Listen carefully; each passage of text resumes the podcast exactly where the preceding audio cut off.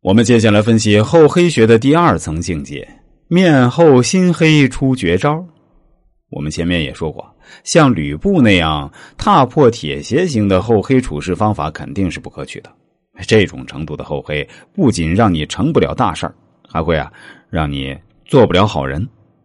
厚黑之术起码要修炼到第二步，才能具备出绝招的实力。李宗武所说的厚黑第二步，是指厚而硬，黑而亮。精于厚黑学的人，任你如何攻打，他一点不动。刘备就是这样的人，连曹操都拿他没办法。精于黑学的人，如果退光漆招牌，越是黑，买主就越多。曹操就是这类人。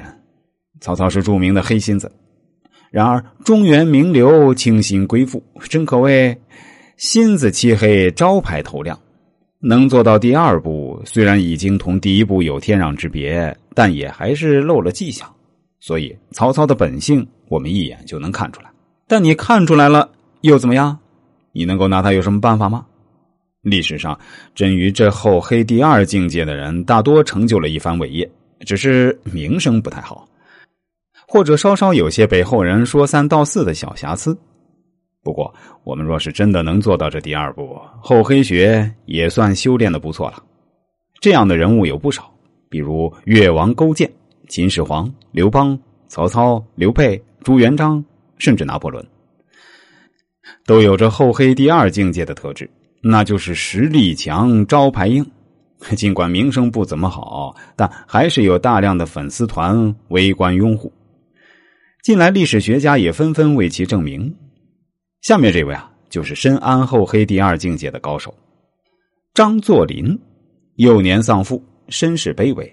他通过多年的奋斗，最终成为北洋军奉系首领，北洋政府最后一个掌权者，人称东北王。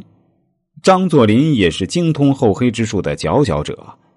张作霖之后可以说是功力了得，他是个很圆滑的人。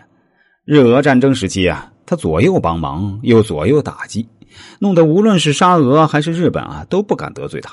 在清政府、日本和沙俄三者之间周旋，对于朝廷的中立政策，他持阳奉阴违的态度；对于恶斗中的日俄双方，则采取双管齐下、投机取巧和从中渔利的立场，在斗争复杂的各方之中应对自如，让人不得不赞叹他的权谋手段。而且，张作霖还善于巴结讨好上司。初到新民府时，他就知道如何与上司相处。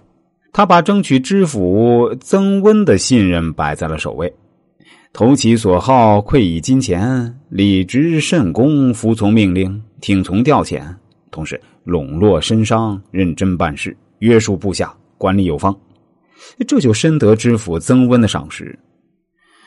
唯以不可或缺的左膀右臂，他又略施手腕，挤走了新民府的巡警局长王凤亭。没费太大的劲儿，他就控制了新民府的军事实权。在这方面，他表现了巧于应对的能力和善于收买人心的功夫。